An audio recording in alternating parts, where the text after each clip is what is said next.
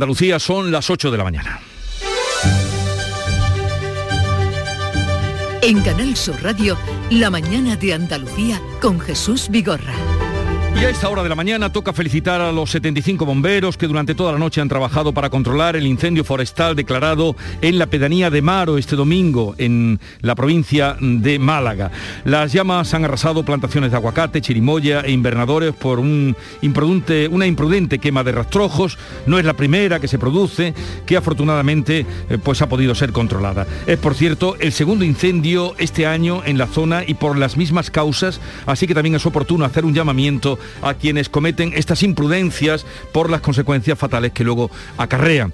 Y comenzamos la semana como terminó la anterior, ocupados y preocupados por la nueva variante del coronavirus, esa que han venido a llamar Omicron y que se extiende por el mundo a la par que se confirman contagios en cuatro continentes.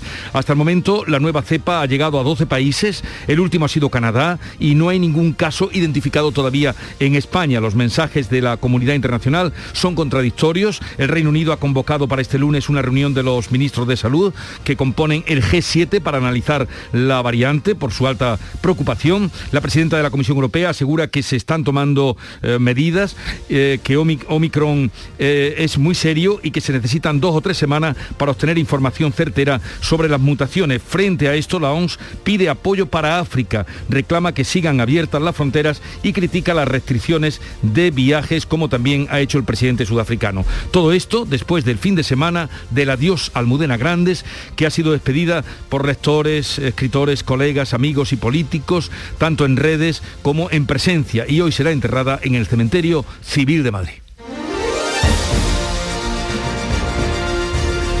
De estas y otras noticias, enseguida les damos más información, pero antes interesa saber qué tiempo tendremos. Social Energy. La revolución solar ha llegado a Andalucía para ofrecerte la información del tiempo. Comenzamos la semana con cielos nubosos en Andalucía sin descartar lluvias ocasionales en las sierras y en el área del estrecho que serán más probables a primera hora. Después se irán abriendo claros a lo largo de la tarde y atención porque se esperan brumas y bancos de niebla en el interior. También una subida de las temperaturas de forma general. Lo más destacado, el viento que sopla fuerte con rachas muy fuertes en el extremo oriental, sobre todo en el litoral de Granada y activos avisos amarillos por fuerte viento en zonas de Granada, de Almería y también en la costa malagueña por fenómenos costeros. Disfruta todo el mes de noviembre del Black Friday de Social Energy y consigue tu tarjeta regalo de hasta 300 euros con tu solución fotovoltaica. Además ahorra hasta un 70% en tu factura de luz y aprovecha las subvenciones de Andalucía. Pide cita al 955 44 11 11 o en socialenergy.es. Solo primeras marcas y hasta 25 años de garantía. La revolución solar es Social Energy. Y ahora vamos a conocer cómo está el tráfico en Andalucía. Vitaldent te ofrece la información del tráfico. En Clínicas Vitaldent queremos verte sonreír. Desde la DGT nos informa de la situación a esta hora. Alfonso Martínez, buenos días. Buenos días. En este momento en la red vial de Andalucía les vamos a pedir precaución, ya que el temporal de nieve continúa dejando intransitable en Almería la AL 3102 en Bacarés, la AL 5407 también en este mismo punto y la AL 5406 en Las Menas. Tengan cuidado si van a transitar por alguna de estas vías. Al margen del temporal encontramos dificultades por un accidente en Cádiz, en la 4 en Puerto Real, en dirección en Sevilla y hay tráfico intenso en Córdoba, en la 4, en el Arcángel, dirección Madrid, en Granada, en la GR30, en el Zaidín hacia Bailén, también en Málaga, en la A7, en la Cala del Moral y en Fongirola, en ambos tramos, dirección Cádiz y en Sevilla, de entrada a la capital hispalense por la 49, en Camas en la 4, en el entorno de Bellavista.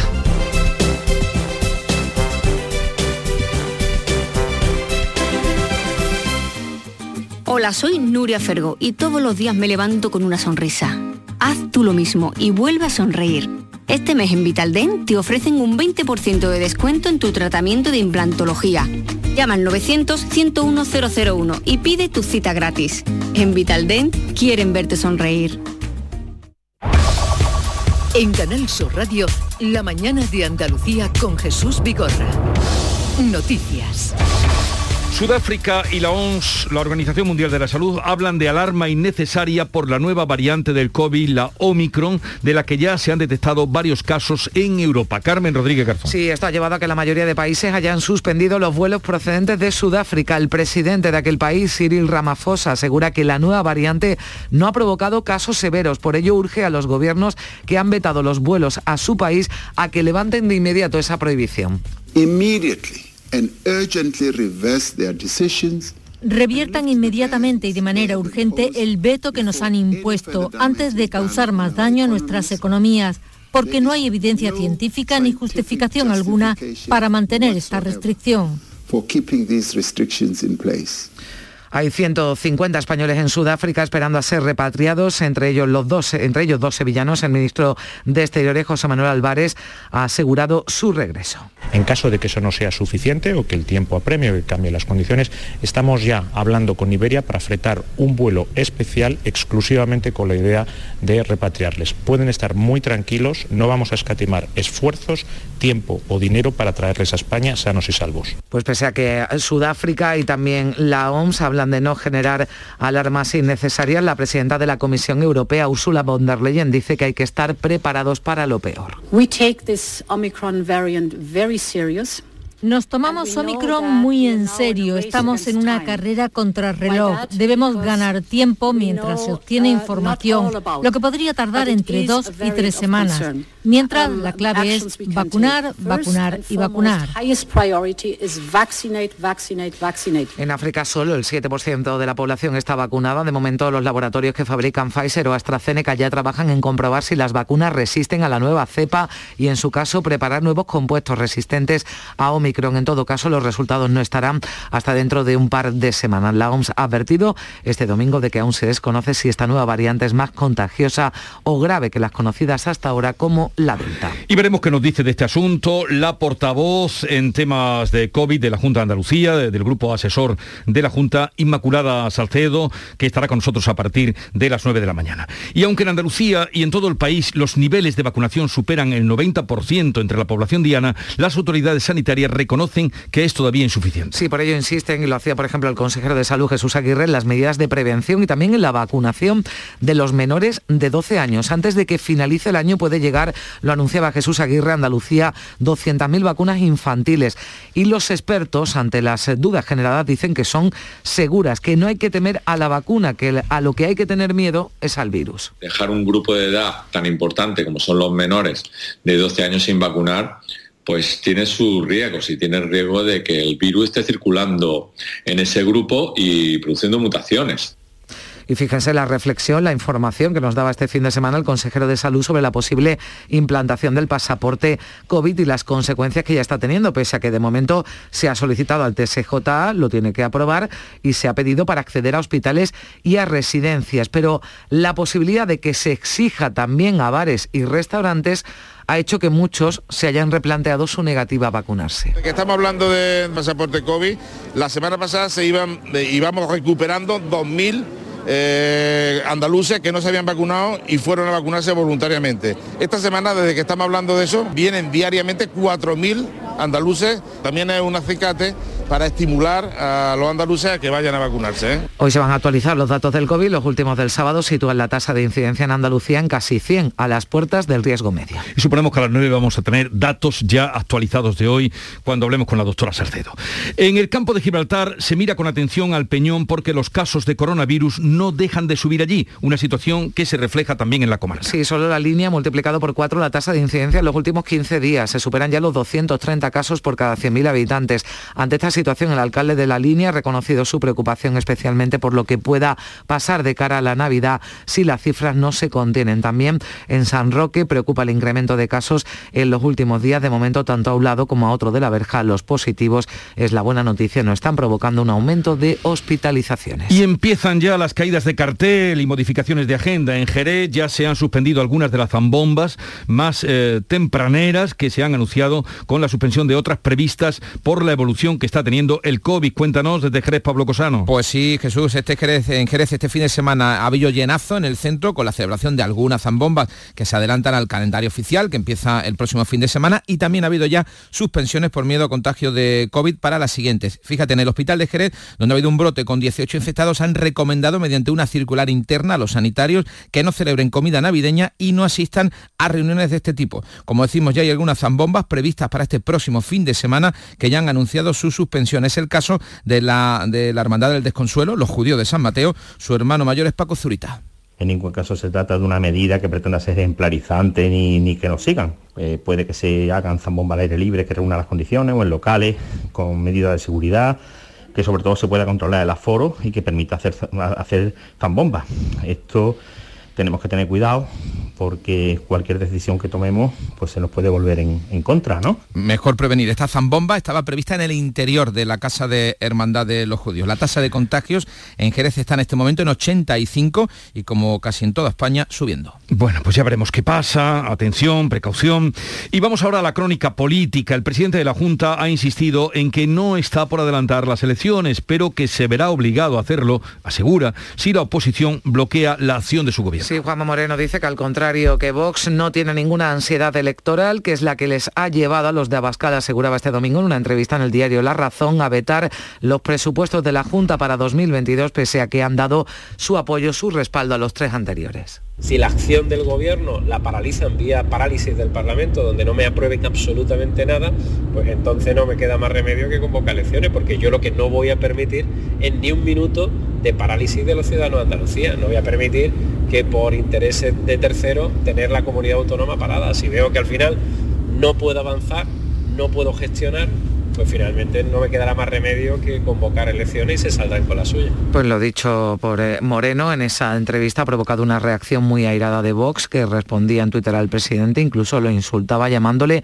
embustero. Dice Manuel Gavira que el incumplimiento de lo pactado es lo que ha hecho que no respalden los presupuestos. El líder del PSOE andaluz, Juan Espada, ha negado la existencia, también lo apuntaba Moreno en esa entrevista, de una pinza, de una alianza, la llamaba el presidente del PSOE con Vox y ha defendido la postura de los socialistas en no apoyar las cuentas de la Junta, aunque ha insistido en que no piensan bloquear la acción del Ejecutivo. Nosotros somos partido de gobierno, no somos acción de bloqueo.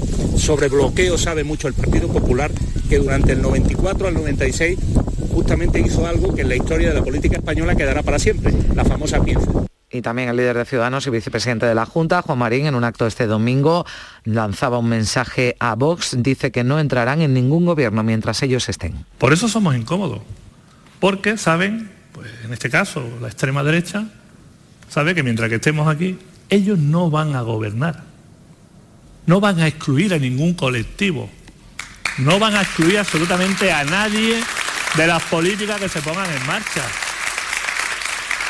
El rey vuelve este lunes a Cataluña y volverá a presidir en Barcelona la entrega de los despachos a los nuevos jueces. hay que recordar que el año pasado no lo hizo por decisión del gobierno y esto generó eh, polémica. El Ejecutivo la justificó en la conveniencia de no generar crispación y de velar por la convivencia al coincidir con la inminente sentencia del Tribunal Supremo de inhabilitación del entonces presidente de la Generalitat Quintorra. La controversia se animó tras desvelar el presidente del Consejo General del Poder Judicial del Supremo que Felipe VI le había telefoneado para transmitirle que le hubiera gustado estar en ese acto de entrega de los diplomas. Son las 8.13 minutos, sintonizan Canal Sur Radio. La mañana de Andalucía. Soy José Andrés. Cuando llegué a Washington me preguntaron de dónde venía y yo les dije que del país más rico del mundo y les conté cómo era. Les conté que tiene árboles donde nace oro. Les dije que los bancos más importantes están en el mar. Desde ese día nadie dudó que venía del país más rico del mundo. Alimentos de España, el país más rico del mundo. Eh, saber la fecha ganadora en el sorteo Mi Día de la 11. 28 de marzo de 1937. El día del cumpleaños de mi suegro. Qué casualidad, ¿no? Eso tiene que ser una señal. Le va a hacer una ilusión. Anda, vamos a pensar en una fecha especial para el siguiente sorteo. Prueba con mi cumpleaños. Con mi día de la 11, cada lunes y cada jueves hay miles de premios. Y uno de cada cinco toca. 11. Cuando juegas tú, jugamos todos. Juega responsablemente y solo si eres mayor de edad. Atención, atención, noticia de última hora para todos los oyentes. Quesos Los Vázquez ha logrado el premio plata en el World Cheese Awards, premio entre los mejores quesos del mundo. Andalucía está de suerte, la primera quesería de Andalucía, 50 años dando lo mejor a todos los hogares. Quesos Los Vázquez. Avanzamos hacia un futuro mejor, lleno de vida, recuerdos compartidos, experiencias únicas, en compañía atrapando momentos, disfrutando, construyendo sueños, cuidándonos, siempre con respeto. Practica los buenos tratos por una vida libre de violencias machistas. Delegación del Gobierno contra la Violencia de Género, Ministerio de Igualdad, Gobierno de España. La mañana de Andalucía con Jesús Bigorra. Noticias. Buenas noticias desde Málaga, ya se lo adelantábamos porque ya está controlado el incendio forestal declarado este domingo en Maro, a la, vera del mar, pedanía, eh, esta localidad de Nerja. María Ibáñez, cuéntanos. Pues así es, está controlado desde poco antes de las 7 de la mañana, ese incendio que afecta desde las 11 de la mañana de ayer domingo al paraje de Maro Cerro Gordo, en Nerja. 21 agentes forestales siguen trabajando en la zona para extinguir este fuego cuyas labores se han visto dificultades por la zona en pendiente y también por el, fuerte viento que reina en la zona. Muy pendiente del fuego han estado durante toda la jornada de ayer y esta madrugada los 800 vecinos de la pedanía de Maro que han visto cómo se quemaban plantaciones de aguacates y chirimoyas. Un agricultor ha reconocido y lamentado haber quemado rastrojo de manera incontrolada en una zona donde abundan los invernaderos y los cultivos. Con mucho miedo porque debajo de mi casa hay invernadero y hay finca con aguacate y entonces llegó un momento que se levantó tanto aire que cayeron pavesas, empezaron a arder los aguacates. Como haya ardido todo un desastre muy grande. Somos 14 personas trabajando. Como ha quemado 2.000 metros de aguacate y dos invernaderos. En producción los dos. Pues hay que recordar, Jesús, que la Nacional 340 que se cerró ayer al tráfico está abierta desde las 4 de esta madrugada. Manuel Marmolejo es el jefe del Consorcio Provincial de Bomberos, no hablamos con él desde eh, el incendio que tuvo lugar en la Sierra de, Málaga. Manuel Marmolejo, buenos días. De buenos días. Eh, otra vez la, inoportunidad de un fuego, mm, hacer las cosas mal, ¿no? Porque es el segundo incendio de este año en la zona por esas mismas circunstancias, que más rastrojo mm, de una manera arbitraria. Pues, pues sí, ya tuvimos un incendio en esa zona en julio eh, por una quema descontrolada de rastrojos y ayer pues hay un agricultor que ya ha reconocido que, se le fue, como se dice, de las manos la quema de rastrojos y, produjo eh, ese incendio eh, que, afectó a, parte del parque natural de, la cantidad de Maro y que, bueno, desde las 10 de la mañana hasta hoy a las 5 de la mañana, que lo hemos dado por, por controlado por, por Infoca, pues pues ha sido un trabajo bastante duro que nos ha tenido toda la noche bastante bastante preocupado, ¿no? Ahí, como habéis dicho, ahí quedan 21 bomberos forestales y, dotaciones del consorcio de bomberos, pues ya para rematar la faena, y me imagino esta, esta mañana pues incorporar algún medio aéreo para dar el remate final, pero podría haber sido un, incendio que podría haber tenido graves consecuencias. ¿no? Pues de luego nuestras felicitaciones a todos los que han trabajado, a usted y a todo su equipo que han trabajado en la extinción de, este incendio. Eh, ¿Ha habido graves daños? Bueno, eh, como habéis dicho, ha habido años de exploraciones agrícolas porque ha afectado a, plantaciones de, aguacate, de chimboya, de algunos invernaderos que están en producción, como bien ha dicho algún agricultor, pero no hay que lamentar más pérdidas, ¿no? Ni, ni, daños personales, ¿no? Pero bueno, las consecuencias de sido bastante graves, el viento ayer era muy fuerte, es verdad que en esta época ya nos pilla en una época donde eh, eh, hay menos personal, pero bueno, al final se activó, hubo ayer cerca de de, de 70 personas del distinto festivo eh, de tanto de Infoca, más cinco votaciones del Consorcio de Bomberos trabajando allí, se movilizaron el parque, toda la votación de, los parques de, de Energia Periana y, y Vélez Málaga, que es la zona donde más bomberos tenemos además el consorcio, y bueno, pues pudimos atacarlo. Es verdad que se controló el incendio, a la, a la, a la, todo estaba controlado, pero a las cuatro volvió a activarse, sopló el viento de poniente muy fuerte y no volvió a reactivar el incendio de manera bastante peligrosa y obligó a cortar la 340 pues, porque no se porque había pasado la carretera, ¿no? Mm. Luego se controló desde allí y pudimos atacarlo ya por la noche, ¿no? Y controlado a esta hora. Carmen. Sí, sí, Manuel, ¿qué tal? totalmente controlado, sí. ¿Qué tal? Buenos días. Eh, bueno, usted lo decía, hay menos personal porque, bueno, es una época en la que hay menos riesgo de, incendio. De hecho, ya no se, ya no está activado el plan especial de, del Infoca, que sí se amplió unos días más en el mes de octubre, precisamente por las altas temperaturas, pero digamos que no es una época ahora de riesgo alto de incendios. Pero eh, estas prácticas, como la quema de, rastrojos, entiendo que se permite siempre que sea de una forma controlada, no como ha ocurrido en, este caso. Totalmente.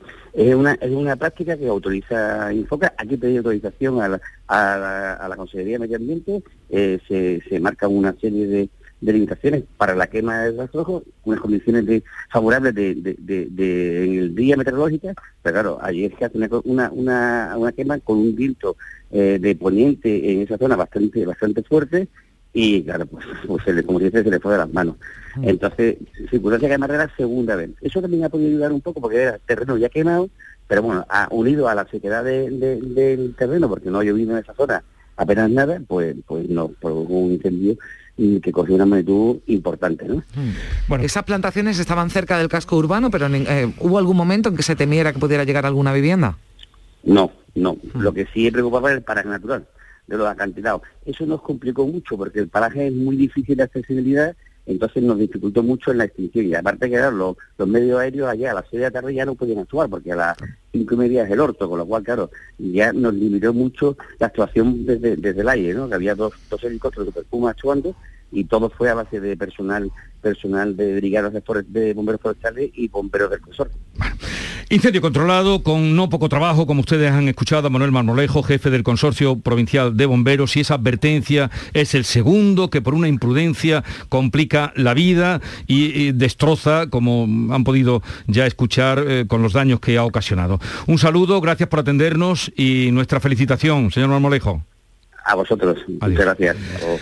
Ya lo saben, mm, controla a la hora de esos incendios de rastrojos que pueden tener graves consecuencias. Y ha quedado controlado también el incendio en la base de la Legión de Viator, en Almería, durante unas maniobras. Se produjo en la tarde de ayer. María Jesús Recio.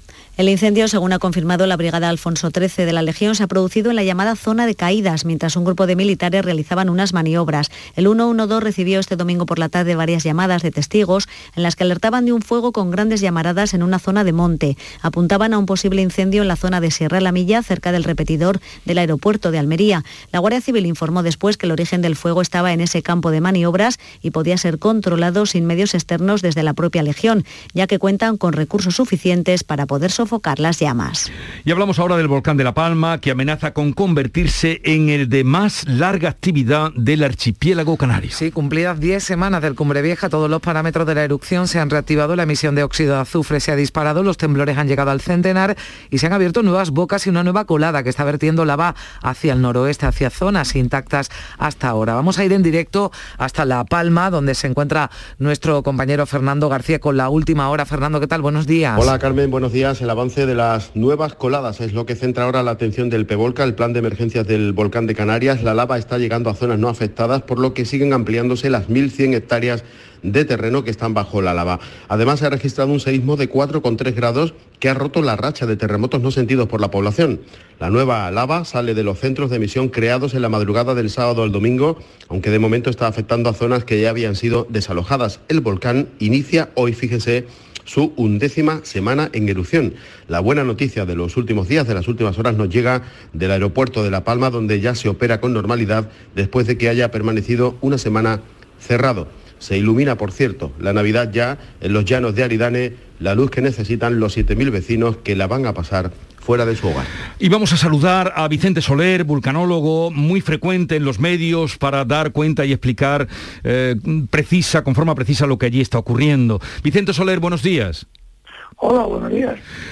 ¿Cuál es la situación al día de hoy? Hace mm, poco, la semana pasada, hablaba usted de que podría remitir, pero no parece que sea así, ¿no? Eh, no, la semana pasada hubo una fuerte sismicidad primero en profundidad y luego en la zona intermedia, que hacía preludiar una nueva recarga, como finalmente así ha sido. La buena noticia la acaban de dar ustedes es que la sismicidad a día de en este momento es baja, pero la actividad eh, continúa alta, como bien relataban ayer, se abrió, se abrió una nueva boca en la cara norte, en la parte alta de la montaña, con la desfavorable circunstancia de que la lava fluye ahora pegada al campo lábico y en parte encima, pero en parte sí está ocupando nuevo terreno, como en el corte que anoche vimos de primera mano en la, en la LP02, que era un, nuevo terreno. No sé el avance que ha tenido a esta hora, desde, desde anoche a la una en que lo dejamos. ¿Y, qué pronóstico o qué previsión encuentra usted que con estos datos puede haber en los próximos días o próximas semanas? Pues si se mantuviese, o sea, si no apareciese de nuevo la sismicidad en profundidad, el pronóstico es que no habría más recargas. Es poco más lo que se puede decir. Es cierto también que el tremor sísmico, que es una medida del empuje del, del, magma en, hacia la superficie, en la zona más somera, es de cuánto está saliendo, cayó drásticamente, es decir, se mantuvo elevado o alto durante este proceso de apertura de esa nueva boca en la madrugada de ayer y ya ha vuelto a caer, lo cual es otro otro indicio positivo. Por contra, la deformación no remite, continúa en esos 20 centímetros en la zona donde está el volcán Sí. el SO2 ayer fue muy elevado. Falta darse cuenta que el SO2 se mide con 24 horas de retraso. Falta ver lo que hizo ayer que se presentará hoy. Mm.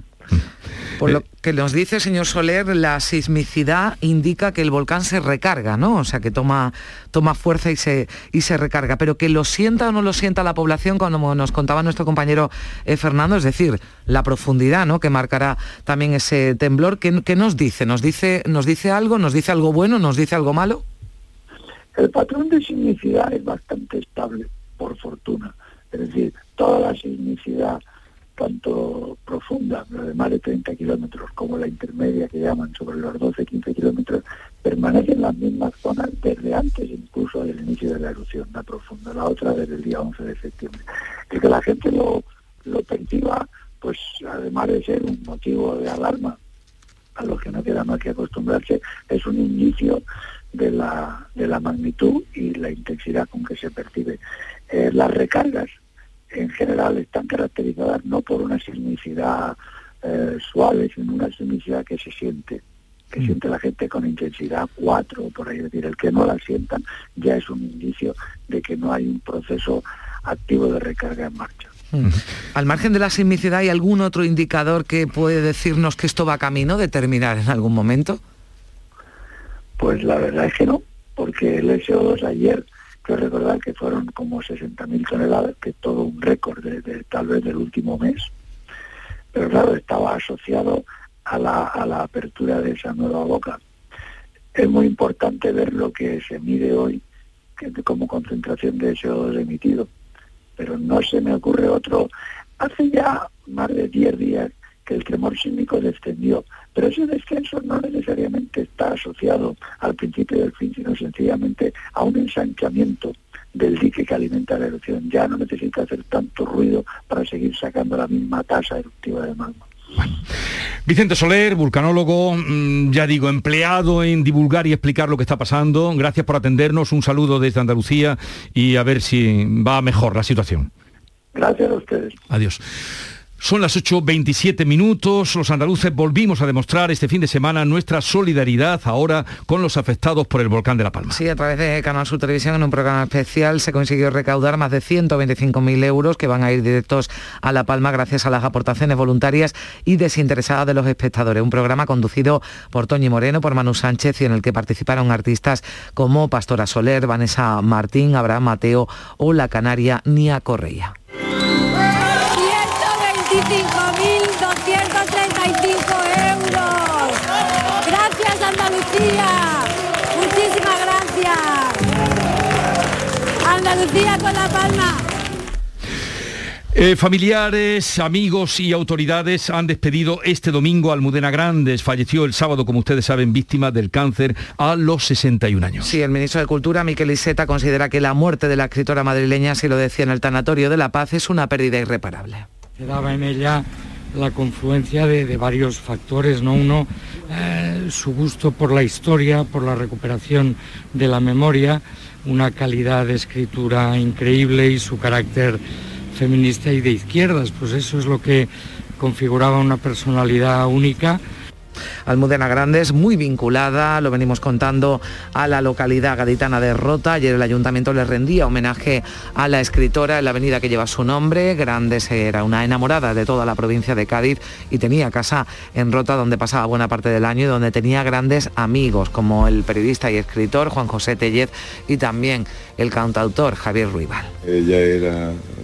partidaria de la resurrección de la alegría y el mejor homenaje que podemos rendirles es el ser alegres de una manera lúcida. Ay, toito caí lo que queda, me lo traigo cabilao, que ya no hay brisa sin tu melena, qué rica la sombra que hay a tu lado. Era Javier Ruibal, otro amigo de Almudena Grande. Ya saben que están ustedes convocados en el 679 40 200 a dejarnos su mensaje sobre lectura, sobre recuerdo que tienen de Almudena Grandes. Vamos a dedicar buena parte del programa a partir de las 10 a su memoria, recuerdo y obra.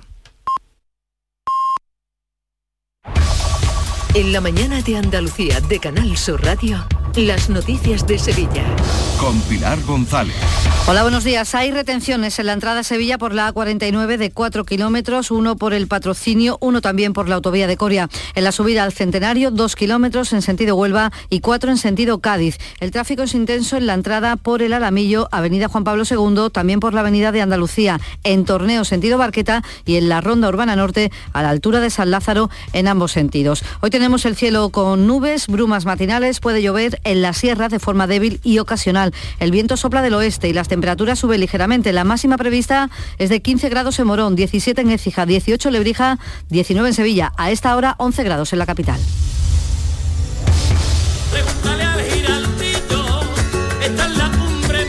Cuenta la voz de un sabio que para saber de Sevilla le preguntó al giraldillo por los lugares más bellos del barrio de Santa Cruz. Y este le respondió. Con aires de azar, maestranza y catedral, la hostería del Laurel has de visitar y en ella sus tapas, vinos y demás viandas probar. La Hostería del Laurel. Visítenos en Plaza de los Venerables 5 o a través de nuestra web lahosteriadellaurel.com. Porque si le preguntas al giraldillo, Hostería del Laurel, no te la dejes atrás. Los lunes a las 10, El Llamador en Canal Sur Radio. Ha quedado en libertad con orden de alejamiento de 300 metros el joven de 19 años detenido en dos hermanas por presuntamente violar a una chica de 16 años. Fue detenido horas después de que la niña pidiera auxilio a una patrulla de la policía local y trasladada a un centro hospitalario donde se comprobaron las lesiones que presentaba. Según la portavoz de la Policía Nacional, Liz Marín, víctima y detenido, habían estado juntos en una discoteca. Al parecer eh, se conocían de antes, ya en menor de edad, eran, no sé si eran, eran amigos y por lo visto estuvieron en una discoteca juntos. En un momento dado salen de la discoteca y se ve que, es que cuando él la fuerza a ella. La Audiencia Nacional ha condenado a ocho meses de cárcel a un joven de 24 años que preparaba un atentado terrorista en la Semana Santa de 2019 en Sevilla. Se formó para fabricar explosivos y en su domicilio la policía halló también más de un centenar de fotografías de lugares de concentración turística o edificios religiosos como la Catedral o el Estadio de Fútbol del Sevilla.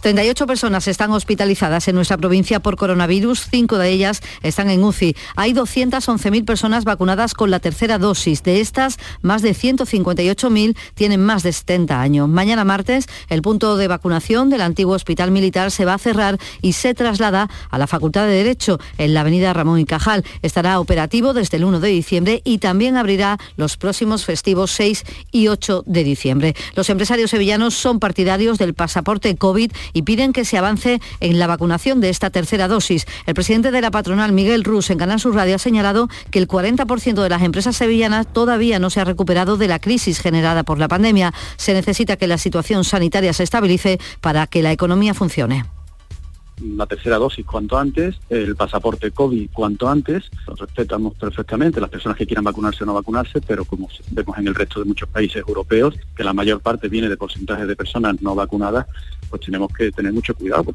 porque una nueva recaída tendría una sesión muy, muy grave sobre la, economía, sobre la empresa y sobre el empleo. Todavía estamos en unas tasas muy preocupantes. La semana que comienza hoy termina en un gran puente y se espera una gran ocupación de hoteles y casas rurales de la sierra. Sin embargo, dice el presidente de los hoteleros sevillanos, Manuel Cornax, en la capital se estará muy a expensas del tiempo porque el clima influirá en el turista nacional a la hora de escoger destino depende de que haga buen tiempo y parte de la clientela nacional pues va hacia las playas, eh, que haya nieve, eh, parte de la clientela nacional va a las estaciones de esquí y eso pues lógicamente influye en los destinos del interior. Eh, también es un momento ahora en el que se empiezan a hacer esas reservas pues para, para el puente y tenemos que ir viendo cómo evoluciona.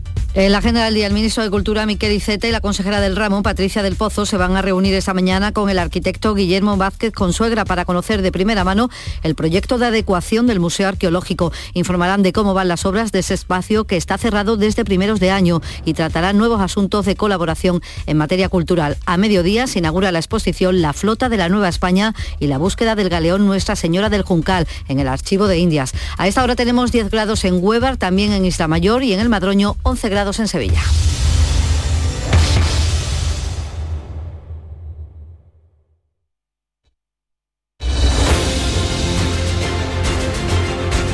8.35 minutos de la mañana, sintonizan Canal Sur Radio, la mañana de Andalucía. En un momento abrimos la tertulia de actualidad para eh, ayudar a comprender los temas de hoy con Javier Caraballo, con Ana Cabanillas y con Kiko Chirino.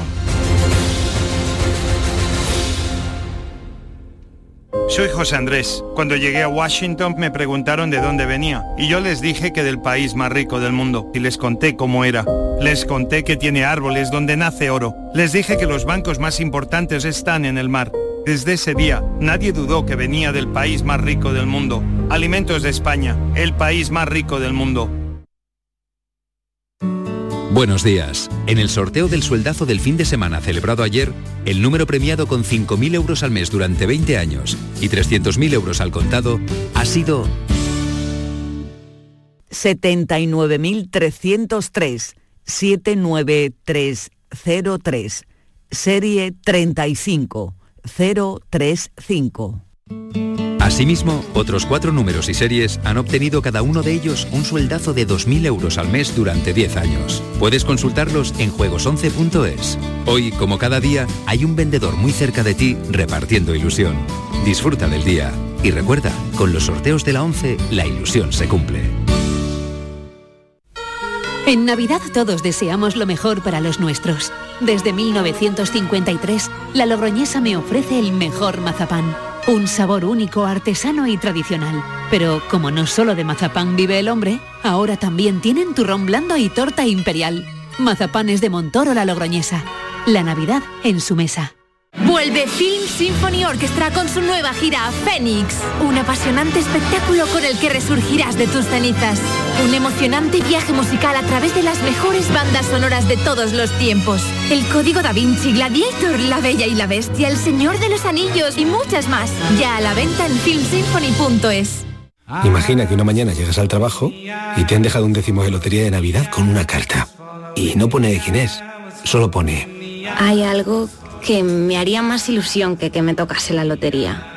Y es que nos tocase a los dos. Feliz Navidad. Ahora imagina que en vez de recibirlo, eres tú quien lo envía. 22 de diciembre, sorteo de Navidad. Compartimos la suerte con quien compartimos la vida. Loterías te recuerda que juegues con responsabilidad y solo si eres mayor de edad. Siete meses de cárcel para un masajista por intrusismo en fisioterapia. Condenado por intrusismo y lesiones un osteópata que trataba problemas de salud sin título de fisioterapeuta. Son sentencias judiciales por intrusismo en fisioterapia, un problema que pone en peligro tu salud. Recuerda ponerte siempre en manos de fisioterapeutas colegiados. Fisioterapia es calidad de vida. Es un consejo del Colegio de Fisioterapeutas de Andalucía. En Canal Sur Radio por tu salud, responde siempre a tus dudas. Más de 4.000 dentistas y especialistas en salud bucodental se han reunido estos días en Andalucía. Sobre la mesa, nuevas técnicas y tratamientos en salud bucodental y prevención también para evitar complicaciones dentales. De todo esto hablamos este lunes en el programa con los mejores especialistas en directo. Envíanos tus consultas desde ya en una nota de voz al 616 135 135 por tu salud. Desde las 6 de la tarde con Enrique Jesús Moreno. Súmate a Canal Sur Radio, la radio de Andalucía. ¿Sabes que España es el primer exportador mundial de naranjas? ¿Y sabes que la mitad de ellas se producen en Andalucía? Sanas, frescas, ricas y sabrosas. Compra naranjas de Andalucía. Es un mensaje de la Consejería de Agricultura, Ganadería, Pesca y Desarrollo Sostenible, Junta de Andalucía.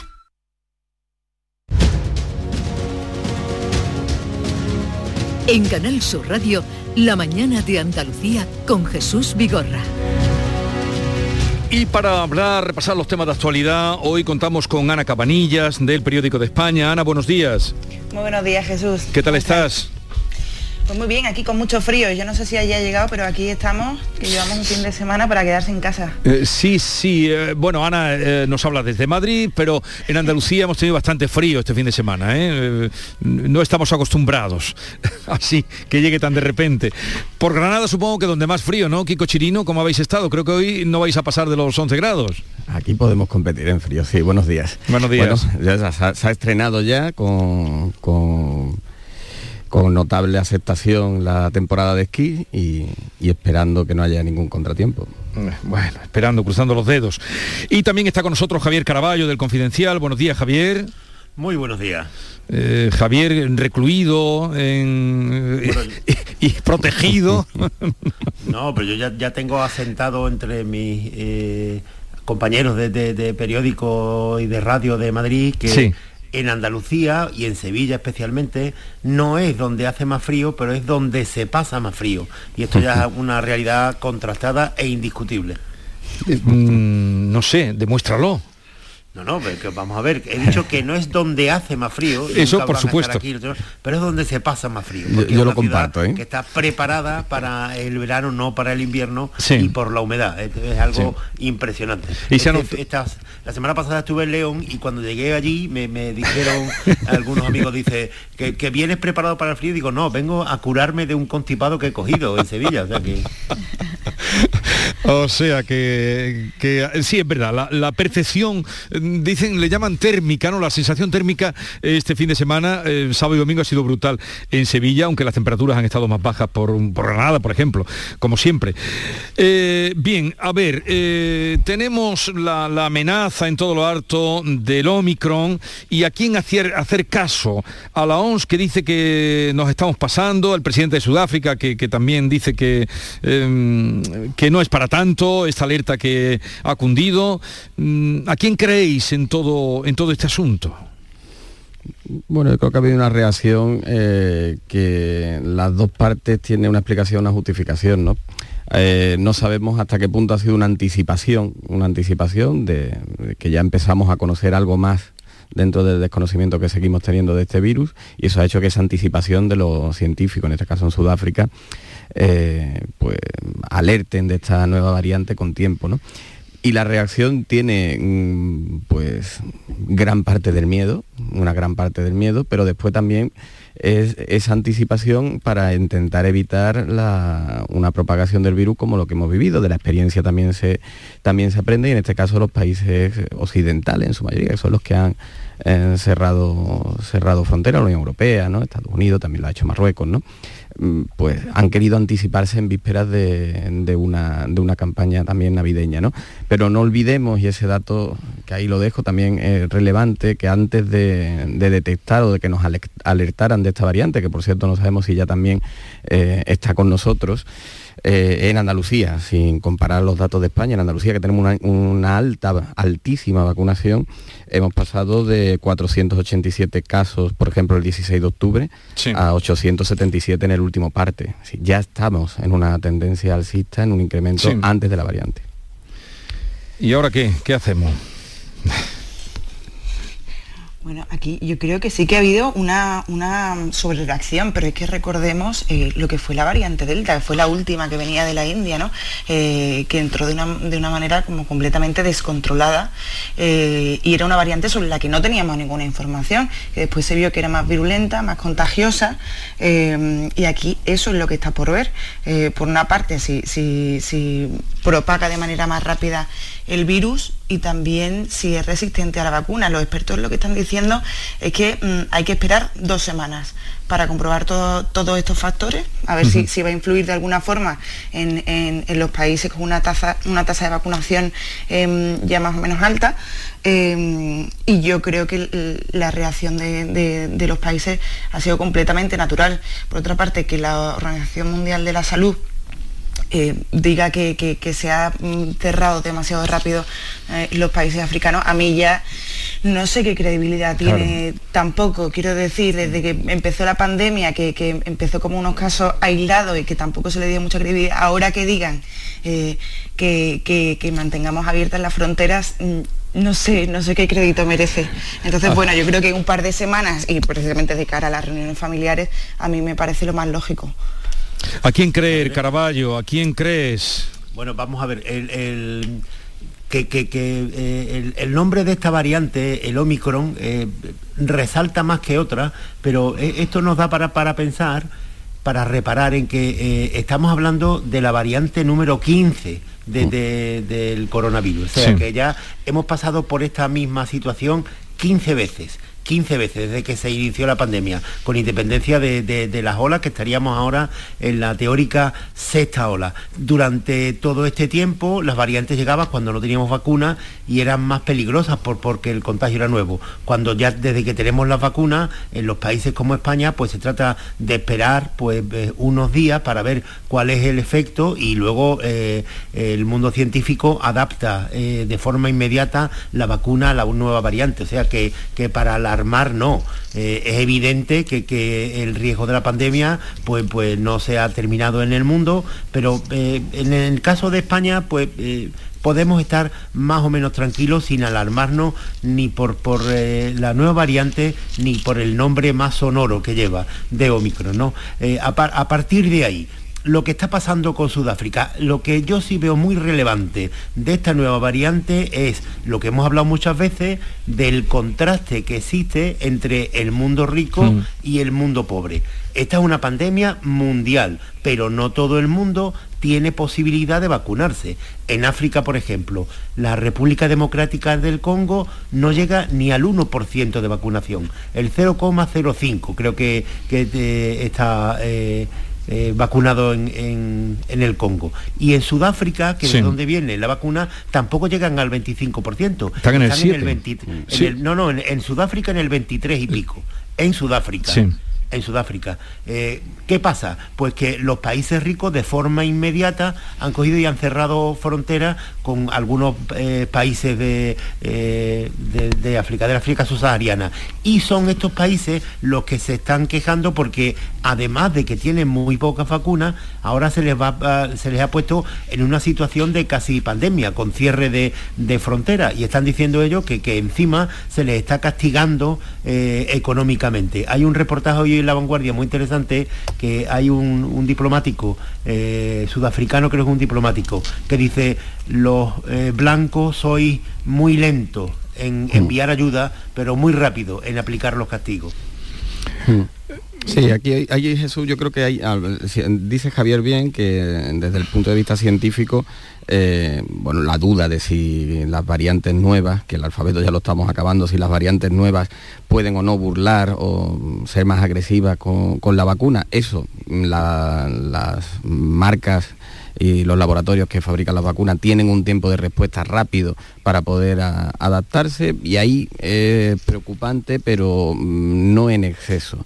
Sin embargo, sí existe, eh, como bien apuntabas, ese eh, debate político y social, ¿no? Si la diferencia entre los pobres y los ricos ya no va a ser simplemente el hambre, sino el tener o no una, una vacuna, ¿no? En África, en todo África es un 7%, creo, al que llega el porcentaje de vacunación y ahí tendríamos que ver eh, después, una vez que lleguen las vacunas, si existe pues la tecnología y la capacidad para administrarla, para eh, suministrar después esa vacuna, para conservarlas, para llegar a toda la población.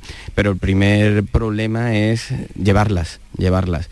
Y ahí hay debate que este mundo, pues, el mundo avanzado o el mundo rico tendría que poner sobre la mesa y uno de ellos, eh, que no se aborda suficientemente, por ejemplo, es la de liberar y abrir el conocimiento de, las vacunas también. lo que pasa, Kiko, que, que hay países en el África subsahariana que son países sin Estado eh, lo que no ya la vacuna del coronavirus, o sea, las vacunas más elementales de, que se le ponen a los niños al nacer tampoco se ponen. En esos países que está, como yo decía antes, la República eh, del Congo y, unos cuantos más que, que no llega ni al 1%, pero es que ahí no existe infraestructura ni posibilidad alguna de, poner vacunas, no esta, sino otras que son mm. mucho más mm. elementales. No, lo que está claro es que si nos creemos los del primer mundo que nos vamos a mantener como en una burbuja de, eh, de cristal y protegida frente al coronavirus, que es una pandemia y que es mundial, estamos muy perdidos y muy equivocados. Sí, además, sobre todo, em, siendo estos países bueno, que tienen una tasa de vacunación tan baja, yo creo que ya se puede dar por hecho que esta variante se va a propagar con muchísima facilidad. Eh, la clave va a ser cómo reacciona el, cuerpo humano vacunado a todo esto. Y aquí sí que es verdad que lo recordaba mm, el otro día la presidenta de la Comisión Europea, en los contratos que ha firmado la Unión Europea con las empresas, con las farmacéuticas que han, que han fabricado las vacunas, había una cláusula en la que decía que, de, haber, de, darse una nueva variante eh, tendrían que encontrar una vacuna eficaz en los, en los 10, 100 días siguientes, sí, sí era. Em, de manera que, bueno, eh, nosotros estamos, estamos preparados hasta ese punto, digamos, de, tener hasta una reserva para nuevas variantes, pero bueno, esto sí que abre ese debate interesante, ¿no? De, la, de cómo se reparte también estas vacunas en el mundo dentro de la imposibilidad de que, de que llegue a todas partes ya por, por razones casi logísticas. Vamos a dejar aparcado este tema porque luego vamos a hablar con la portavoz en asuntos eh, del COVID, eh, que es del Comité de Expertos que asesora a la Junta de Andalucía, la doctora Salcedo, Inmaculada Salcedo.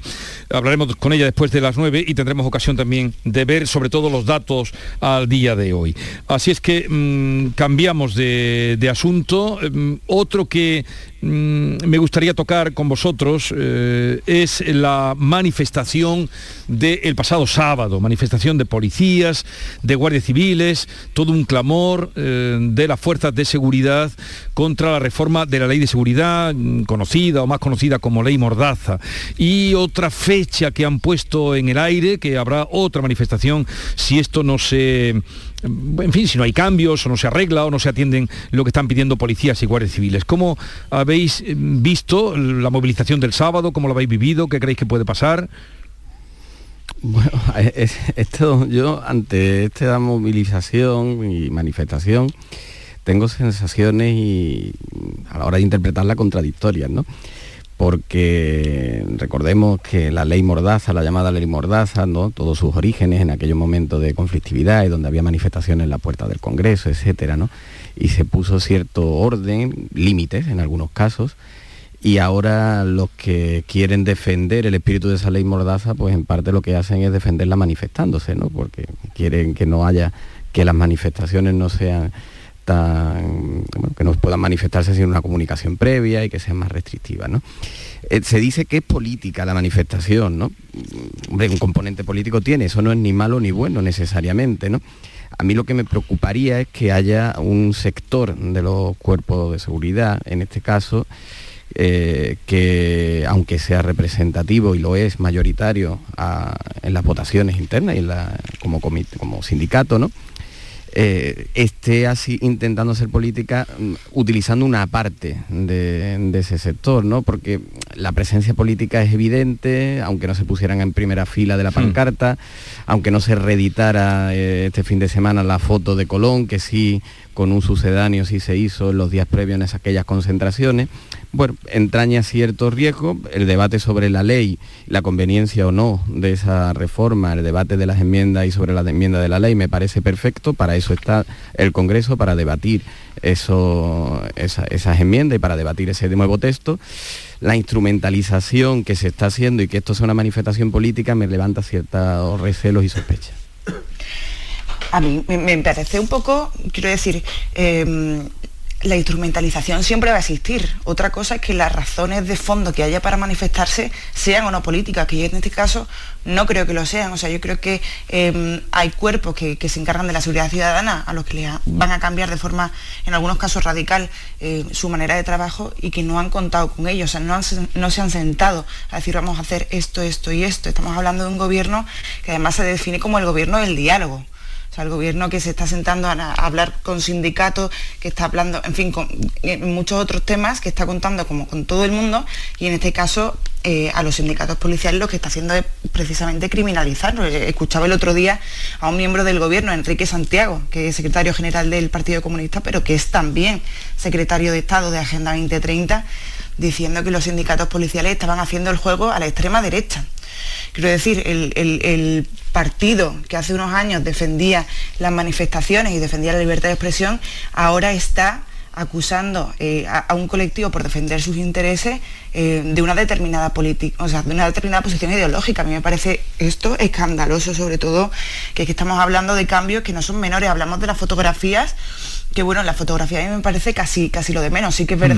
Que un, eh, agente puede quedar muy expuesto, por ejemplo, si se toma una, fotografía en zonas especialmente conflictivas como Cataluña, el campo de Gibraltar, eh, pero bueno, es que eh, ya estamos hablando de cosas del día a día, o sea, que, que una persona que se, le tiene que tomar declaración y ese tiempo pasa de seis a dos horas, a mí me parece que puede limitar mucho, más aún cuando ahora están obligados a devolver al detenido al punto donde fue, donde fue recogido, que no se le suelta en comisaría, con lo cual lo que dicen los, sindicatos es que esto le convierte prácticamente en taxista. A mí me parece que se está haciendo un juego muy feo de intentar atribuir Em, unas reivindicaciones a, una determinada posición política. Sí que es verdad que el, Partido Popular parece que está ahora en esa estrategia de salir a las calles y de unirse un poco a todo, a todo lo que vaya contra el gobierno, pero me parece injusto más aún viniendo del gobierno que viene, que lo, que defiende es el diálogo. Hmm. Yo, yo, yo estoy de acuerdo con que con esto que decía Ana, eh, a ver, es verdad que, la oposición, sobre todo en estos tiempos que entramos ahora, otra vez con un aire electoral en toda España, a consecuencia de las elecciones que se producirán en, Andalucía, en primer lugar, eh, pues que todo lo que haya se intente eh, rentabilizar por parte de la oposición. Esta de los sindicatos de, la policía y de la Guardia Civil ha sido la primera gran manifestación sectorial que se produce en España contra el gobierno. Eh, la primera, eh, que, fue en Madrid y, yo no sé por, número, pero desde luego por, convocatoria, por, número de, asociaciones y sindicatos que estaban presentes, que rondaban en torno a 40, muy pocas, debe haber en la historia de España exactamente igual que la de este fin de semana, o sea que era un acontecimiento muy importante. Eh, y el Partido Popular y Vox y Ciudadanos pues, pues intentan sumarse a quienes se oponen al gobierno porque ellos también se oponen, pero reducir la manifestación a una estrategia política de la derecha y de la extrema derecha me parece extremadamente injusto para aquellas personas que se manifestaban, los policías y los guardias civiles. Porque eh, lo curioso además de esta manifestación, mira que estamos en tiempo de tiesura y de, de apreturas económicas, pues ahí no se pedía nada para ellos, ¿eh? Y hay guardias civiles y policías, sobre todo los guardias civiles, que tienen eh, sueldos muy bajos en comparación con, por ejemplo, las policías locales o las policías autonómicas. Y ahí no se pedía ni un céntimo, ¿eh? Lo único que pedían ellos era dignidad en su trabajo. Esto me parece muy importante subrayarlo. No pedían nada de dinero, ¿eh? Nada. Mm. Pedían, eh, ellos se ven amenazados por esta reforma de la ley Mordaza, y, protestaban por eso. Y, yo creo que tienen razón, eh, más allá de la literalidad de lo que conocemos de las reformas de la ley Mordaza, como se ha conocido. Porque eh, lo que es verdad es que este gobierno lo que transmite en muchísimas ocasiones es que la policía tiene menos derechos que los manifestantes hay muchos miembros del ala izquierda o de extrema izquierda del gobierno y sobre todo aquellos que apoyan la reforma, como son los independentistas catalanes o Bildu, que cuando envían a la policía o a la Guardia Civil a reprimir una, o sea, a disolver una manifestación y los envían, o sea, no es que, no que estén en su casa los guardias civiles y vayan, sino que los envían por una orden judicial o gubernativa. Pues ellos los tratan como si fuera el enfrentamiento de dos bandas rivales los dos bandas rivales en las que los cuerpos de seguridad del Estado siempre son los malos. Los fascistas, que son los cuerpos de seguridad del Estado, contra los jóvenes luchadores antifascistas por la libertad, que son los manifestantes que queman contenedores, que queman barricadas y que arrojan, eh, arrojan cócteles molotov a, a, los guardias civiles y a los de esto. Entonces, claro, en esa situación en la que tu gobierno, que tiene que defenderte, lo que hace es eh, tratarte como eh, una banda rival y tratarte como el malo de los enfrentamientos, pues tú tienes muchos motivos para estar preocupado por la reforma. Esto está todavía en trámites de enmienda en el Congreso y yo espero que por lo menos, como eh, se decía antes, que por lo menos se siente a negociar con los sindicatos.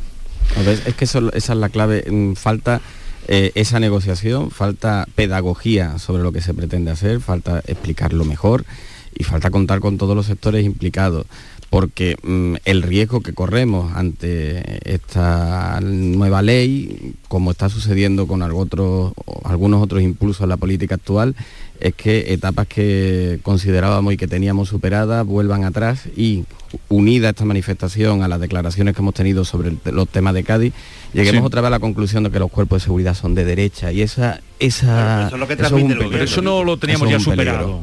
Pues ese es el peligro en el contexto en el que nos estamos moviendo. Pero los echeniques de la vida, los Pablo Echeniques de la vida, cuando eh, cada vez que hay un problema de esto, pues ya saben lo que dicen, ¿no? Y yo entiendo que los guardias civiles y los policías que están allí jugándose la vida digan, hombre, ya está bien, por favor. De momento hay otra prevista, ¿no? Para el día 14. El día 14 sí que es el día en que se parece que se va a votar en el Congreso. De todas formas, hablabais de que a ver si hay negociación o si se rectifica, me faltan dos semanas, pero que es que lo que, o sea, esta reforma está ya pactada entre los socios de, entre los pero que, de, pero que de todas formas, muy breve, de todas formas, muy breve, que el Tribunal Constitucional ya avaló la ley mordaza, como la llaman, y en lo esencial no va a variar. Eh, llegamos a las 9, estamos llegando a las 9.